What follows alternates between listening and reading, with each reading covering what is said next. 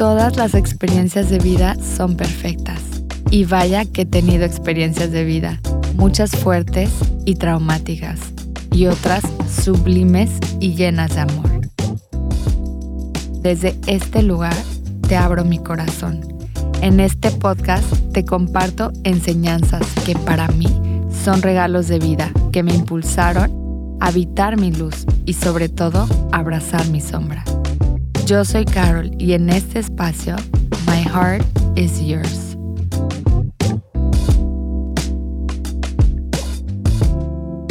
Una reflexión sobre el matrimonio. Me enamoré tan pequeña, una y otra vez, romántica y entregada, con muchos novios y con el corazón abierto a darles todo ese amor que llevaba dentro de mí. En mis 20 conocí al papá de mi hija, Carlos. En él veía todo lo que no sabía darme a mí misma había tanta admiración por la claridad de sus objetivos y yo un poco perdida. En él encontré seguridad y a alguien a quien entregarle todo el amor que existía en mí para dar, sin saber mucho sobre relaciones, porque pues, ¿quién nos enseña a amar? Si solo amamos, solo nos dejamos irnos, entregando todo lo que tenemos para dar, o por lo menos yo así. Así me fui. Para mí el amor lo es todo y siempre lo ha sido. Sin embargo, ahora comprendo que el amor comienza en uno mismo. Todo lo que yo sabía sobre el amor en esos tiempos era el amor ilusorio y romántico de las películas de Hollywood, en espera de un príncipe azul que viniera a salvarme y a rescatarme. Empezamos como muchos jóvenes en el desorden enamorados a los pocos días de nuestra entrega total del uno para el otro. Para mí, Carlos era un nuevo mundo, un mundo desconocido. Recuerdo perderme en sus historias y querer vivir experiencias que yo jamás había vivido a través de su rebeldía y su seguridad al mismo tiempo. Ambos nos convertimos en el sistema de apoyo del uno para el otro. Sí que la pasamos bien y como toda relación, realmente vivimos de todo juntos. Hubo mucha diversión, muchísimos viajes, muchas aventuras y también muchas heridas, mientras ambos crecimos y íbamos madurando juntos. Cortamos, anduvimos, cortamos y regresábamos. Así eran los ciclos de nuestra historia y ahí siempre permanecíamos juntos en amor y en codependencia también. Con el tiempo de la relación, pues lo que seguía era casarnos y crear una familia.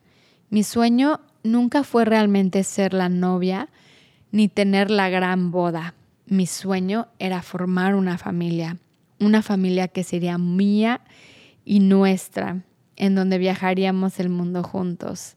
Y de igual manera, él encajaba perfectamente en eso que yo quería para mí sin tener la madurez ni la conciencia si era lo que realmente ambos queríamos. Puedo decir que ambos hicimos lo que era esperado por la sociedad como una forma de checklist que vas llenando en tu lista de pendientes o cosas que debemos de hacer para alcanzar la felicidad. Ir a la universidad, check. Tener novio o novia, check. Llevar más de cinco años juntos, check. Graduarte, check. ¿Qué sigue? Casarnos, check. Tener hijos, check. Final feliz. Es lo que veíamos proyectado en las películas de Hollywood, en la vida de nuestros padres y en lo que según la sociedad uno requiere para alcanzar la plenitud desde lo que habíamos aprendido. Tan pequeños, ninguno de los dos teníamos el conocimiento ni la inteligencia emocional o la integridad que hoy tenemos para conocernos y también toda la información disponible y accesible que tienen estas nuevas generaciones. A nosotros aún no nos tocó cuestionarnos hasta que ya habíamos seguido el camino trazado y esperado por todos. Eran las expectativas de nuestros padres y realmente era lo único que conocíamos. Además de que también era el camino que ambos elegimos venir a vivir para ser espejos del uno y del otro y crecer juntos. Nos han vendido la historia de que el matrimonio es una unión de amor, Y no dudo que lo sea. Y yo, que soy la más romántica y con valores bien arraigados al matrimonio, respeto mucho el camino y la decisión que cada quien decide tomar. Sin embargo, ahora soy consciente que el matrimonio, más que la unión de amor y una promesa para siempre, el matrimonio también es una institución, es un contrato entre dos personas que deciden unir sus vidas por un bien común, así como cualquier otro contrato de negocio, sin romantizarlo para poder realmente ser conscientes de las decisiones que se toman con madurez y sobre todo con una visión en conjunto y un propósito en equipo que va más allá de formar una familia.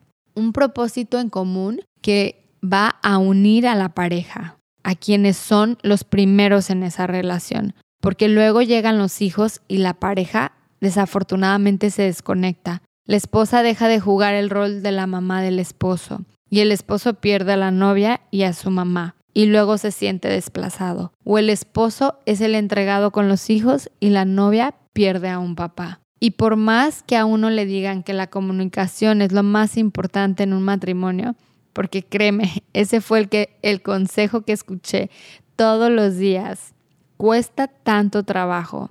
Sobre todo comenzar por ser honestos con nosotros mismos, porque para empezar ni siquiera nos conocemos.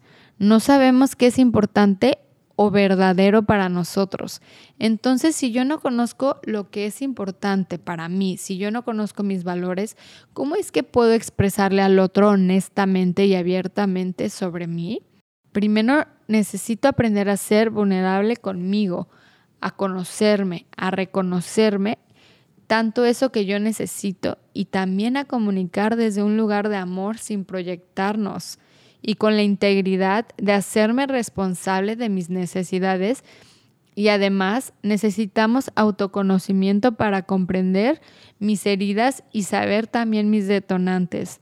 Y entonces sí podemos comenzar a hablarnos desde la verdad. En su mayoría las relaciones no están en este lugar.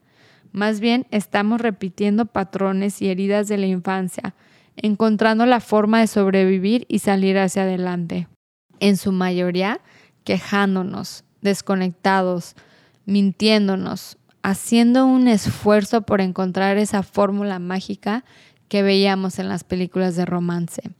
Usualmente muchos desilusionados también. Digo esto y suena sencillo, sin embargo, son temas delicados por los roles que vamos adoptando en nuestras relaciones de una forma inconsciente. Es la ley de atracción y así dicen que usualmente nos casamos con aquellas personas que vienen a mostrarnos nuestras heridas de la infancia como espejos y maestros de vida para poder mirarnos a nosotros mismos y entonces sí comenzar a sanar, para comenzar nuestro camino hacia, la integridad y dejar relaciones codependientes y tóxicas y comenzar a vivir en amor y en armonía desde el amor que habita en nosotros y entonces sí poder co-crear desde ese lugar y nutrir una relación. Son tantas cosas que uno va aprendiendo y que a uno no le enseñan y en cuanto más edad uno va teniendo, va cuestionándose. Tanto que algunos cuestionan si es algo que en verdad desean o solo es un constructo social del cual muchos caemos por default en automático porque es lo que sigue. Así como nos pasó a nosotros, sé que también a muchos más y a quienes me escuchan quizás puedan identificarse o estén también cuestionándose. La importancia de cuestionarse la decisión de casarse o no va más allá de lo que el otro desea, sino de lo que significa para uno el matrimonio y cómo podemos redefinir lo que significa para cada uno de nosotros.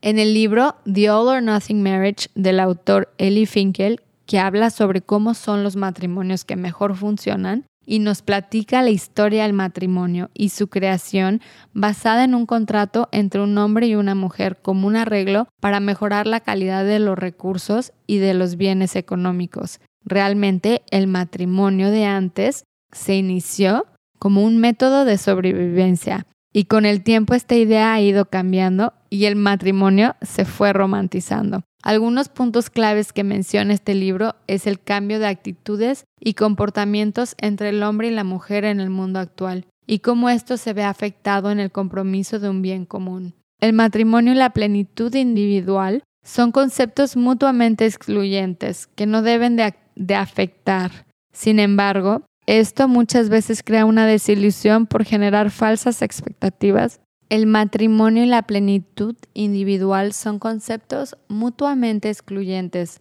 que no deben de afectar. Sin embargo, esto muchas veces crea una desilusión por generar falsas expectativas o esperar que el otro me haga feliz.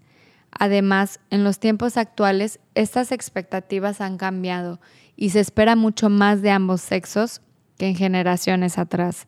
La compatibilidad de una pareja va más allá del amor y esto requiere esfuerzo y reconocimiento de las cualidades en la pareja para poder crecer en unión e integridad con uno mismo para poder expresar desde un lugar de amor las necesidades que cada uno requiere sin tomar las cosas personales.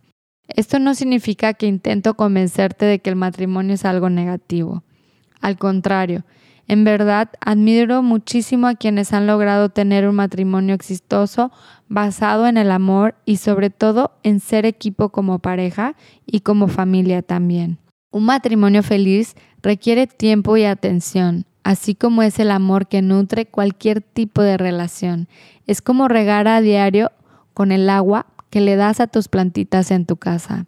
También es importante que cada individuo mantenga su individualismo, aún así si eso significa vivir en distintas casas. El matrimonio en el futuro va cambiando, va cambiando de forma, y saber que mientras vengas de un lugar de amor e integridad tanto contigo y con el otro, lo que vienes a aportar y agregas valor a la pareja en lugar de quitar, la forma de cómo se vea esta puede ser lo que tú desees estamos creando nuestra propia realidad.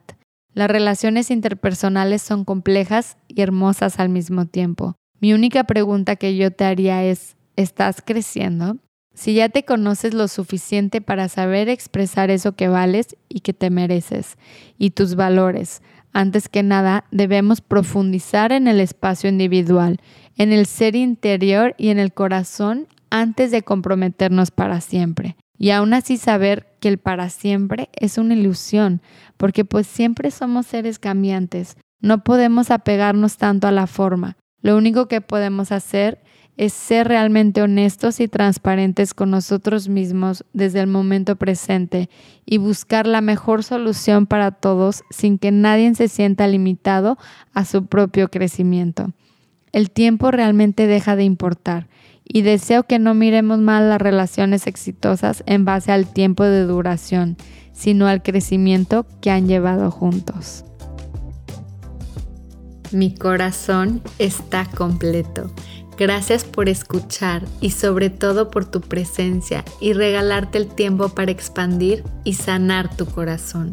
En este espacio sanamos todos.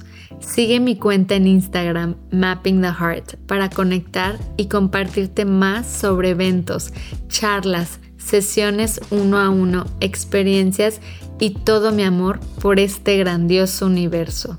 Que encuentres siempre la belleza en tu corazón.